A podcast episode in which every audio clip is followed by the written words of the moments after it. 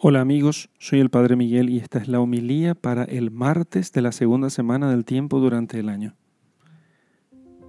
Lectura del Evangelio según San Marcos, capítulo 2, versículos 23 al 28. Sucedió que un sábado cruzaba Jesús por los sembrados y sus discípulos empezaron a abrir camino arrancando espigas. Decíanle los fariseos, Mira, ¿por qué hacen en sábado lo que no es lícito? Él les decía, ¿nunca habéis leído lo que hizo David cuando tuvo necesidad y él y los que le acompañaban sintieron hambre? cómo entró en la casa de Dios en tiempos del sumo sacerdote Abiatar y comió los panes de la presencia, que sólo a los sacerdotes es lícito comer, y dio también a los que estaban con él? Y les dijo, el sábado ha sido instituido para el hombre y no el hombre para el sábado, de suerte que el Hijo del Hombre también es Señor del sábado. Palabra del Señor. Gloria a ti, Señor Jesús. Una aplicación práctica de esto que el Señor nos enseña es que, eh, bueno, expliquemos primero lo que sucedía antes. La ley del sábado era una ley sacratísima para los judíos de tal modo que uno no podía hacer casi, casi nada en día sábado para poder respetar aquel descanso que mandaba el Señor.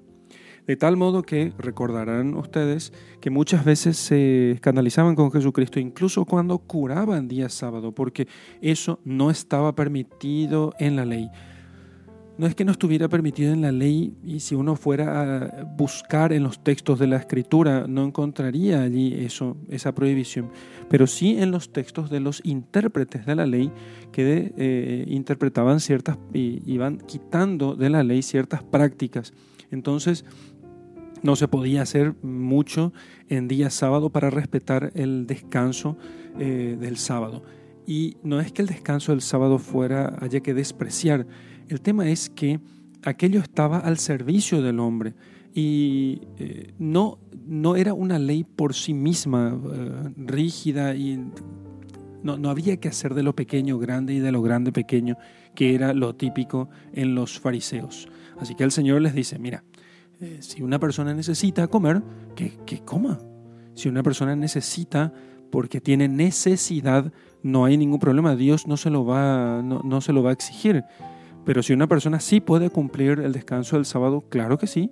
Si puede hacerlo, entonces que lo haga. Claro, aquí hay que hacer unas distinciones. Hay unas distinciones muy importantes. Hay gente que no distingue eh, correctamente esto de si puede o no puede. ¿sí? No, yo necesito trabajar. Yo necesito, si yo digo que necesito trabajar, pero en realidad no necesito trabajar eh, porque eh, porque sea pobre, sino porque soy avaro o porque quiero más dinero, yo no puedo trabajar en, día, en el día del Señor, que es el domingo para los cristianos. Entonces, en cambio, si realmente soy pobre, ¿podría yo trabajar en domingo? Claro que sí, podría trabajar en domingo si soy pobre. Y si necesito trabajar en domingo porque si no el alimento del cuerpo no me alcanza. Entonces, el, el, día del Señor, el domingo, ¿sí? está hecho para el hombre, no el hombre para el día del Señor, sino el día del Señor está hecho para el hombre, de tal modo que en el día del Señor el hombre pueda crecer, pueda hacerse mejor. ¿sí? Y entonces, si simplemente por cumplir el día del Señor el, el hombre termina disminuido, como de hecho muchas veces pasa, entonces eh, ese día del Señor está convertido, digamos así, en un mal para el hombre y no en un bien para él.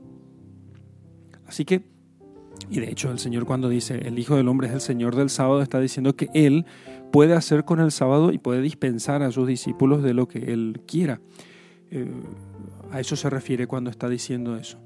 Y ciertamente una persona que eh, todos están obligados a ir a misa y a guardar el día del Señor, siempre que puedan, si una persona no tiene misa eh, cerca de su casa, no está obligado. Si no puede hacer un viaje largo, que hoy casi todos tienen algún medio de transporte que les pueda llevar incluso lejos de su casa, pueden ir todos a misa.